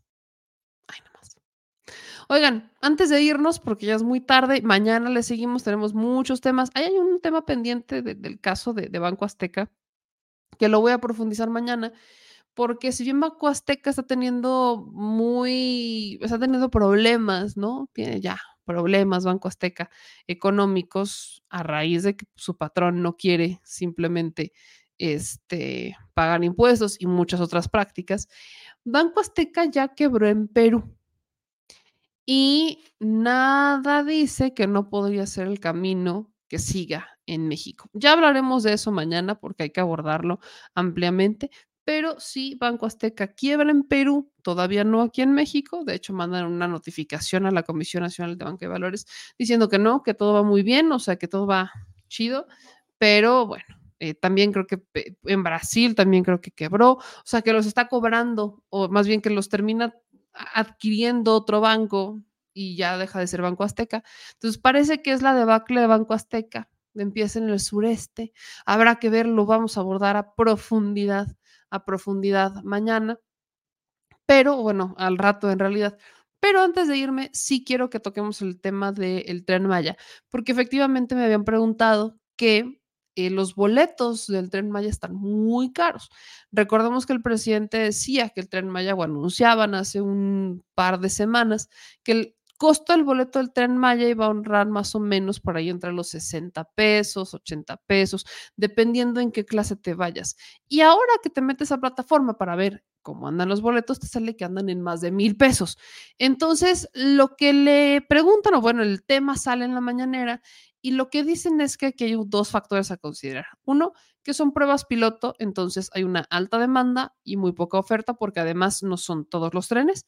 Y dos, no son ellos, no es como tal que el, pues que el presidente o que ellos decidieran subir los precios de los boletos del tren, sino que en realidad hay una plataforma que es una tercera, es un tercero, que es el que está haciendo la venta de estos boletos.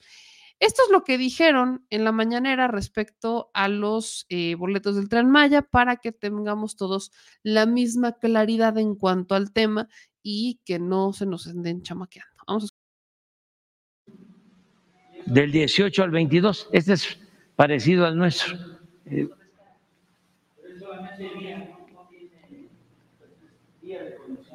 Sí.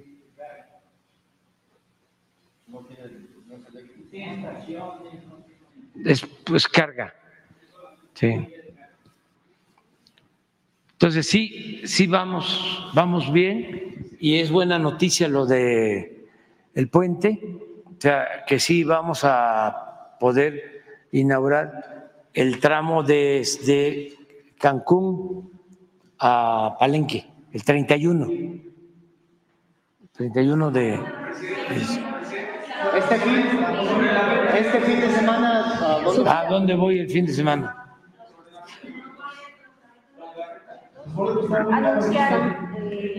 A ver, ¿cómo están los, los boletos? Muy buenos días a, a todas y a todos. Pues la, la boletería, como les dije, ahorita es la etapa de preoperación. Solamente hay, se van liberando los trenes por día. Solo les comentaba que había cuatro trenes en las estaciones que le llamamos de fondo de saco, que es en San Francisco de Campeche y Cancún. Van a salir dos trenes de manera simultánea a las 7 y a las 11 de la mañana. La razón por la cual se van liberando de manera parcial, porque como ustedes saben, para que el sistema de boletaje funcione, necesitamos tener nuestra propia página, nuestro motor de, de pagos, y una vez que se desarrolle esa funcionalidad por parte de la empresa que está desarrollando el boletaje, estaremos en condiciones de no depender de terceros. En este momento estamos vendiendo el ticket electrónico a través de una plataforma que no es del Tren Maya, es una plataforma ajena y de esta forma nosotros estamos atendiendo ese servicio.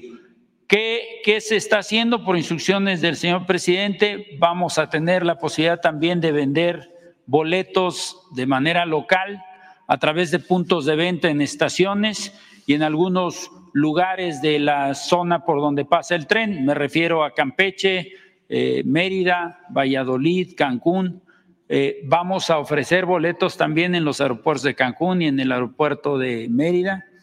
Esa, ese establecimiento van a ser prácticamente taquillas de venta a través de una, una tableta y así va a ser posible también que la población local acceda a los boletos. Este, definitivamente el costo del boleto debe, debe de estar para algunos de ustedes. ¿Por qué? Porque está vendiendo el boleto completo.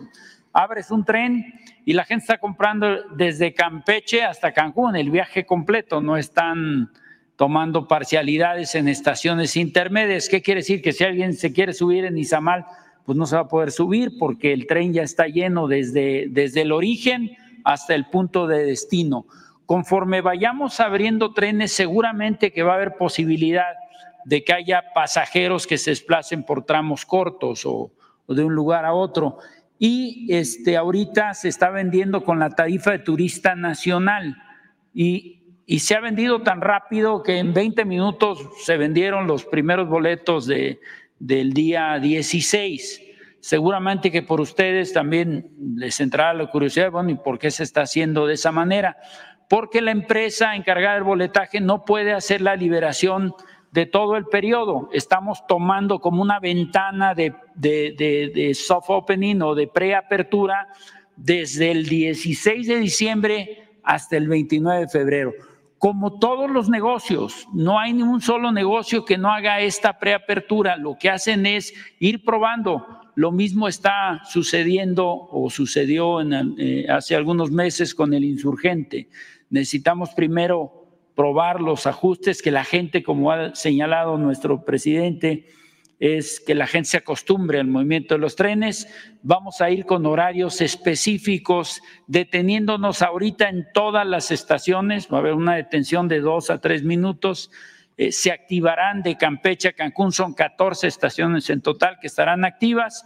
Al 31 activaremos 22 estaciones desde Cancún hasta Palenque. Es decir, vamos de manera gradual y al 29 de febrero, cuando tengamos todo el sistema ferroviario y tengamos ya un parque eh, ferroviario o, de, carros suficiente para atender las demandas, ya podremos atender tramos específicos, es decir, los tramos de mayor demanda que suponemos, de acuerdo con los estudios que ha hecho las empresas encargadas de esa responsabilidad, desde Cancún hasta Chichen Itzá va a ser una ruta de alta demanda, Cancún a Tulum, por supuesto, es una ruta también de alta demanda y estaremos utilizando, cambiando los horarios en función de esa demanda.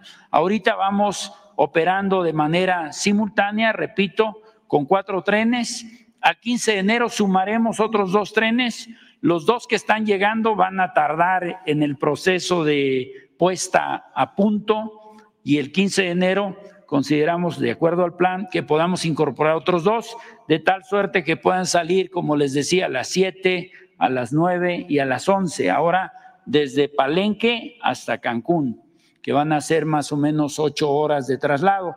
Lo que, lo que vamos a recorrer, dependiendo por los horarios y los cruces de los trenes, recordemos que vamos en una sola vía, tendremos que ir haciendo ajustes en la operación y la programación.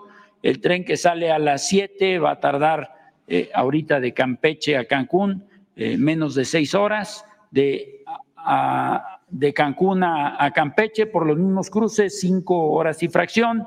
Es natural que tengamos que iniciar de esta manera. Respecto a los costos, en tanto se tenga ya la posibilidad de tener las tarifas del, del pasajero local, que es la tarifa más baja, pues ustedes van a notar una diferencia. En tanto solo podamos vender las tarifas de turista y de turista, eh, de turista nacional, porque ni siquiera el turista internacional, que es un precio diferenciado, se está vendiendo. Es decir, una vez que salimos al Internet, se vende el tren completo, no, no hay posibilidad de tener boletos de otras categorías. Y si ustedes se fijan, una es turista, clase turista, y la otra es clase premier, por el tipo de asientos y los servicios que se ofrecen una vez a bordo. Esa es la, la información hasta el momento. Sé que ustedes tienen eh, interés en conocer mucho más conforme vayamos haciendo la liberación del sistema propio del tren Maya, vamos a estar en condiciones de ofrecer el servicio diferenciado por tipo de pasajero y por tipo de boleto. Pues ahí está lo que dicen.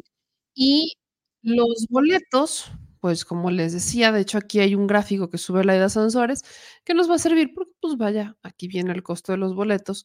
Eh, dice este gráfico que la clase turista, el costo de la clase turista es de 1.166 y de la clase premier es de 1.862. Ya escuchábamos cuáles son las razones.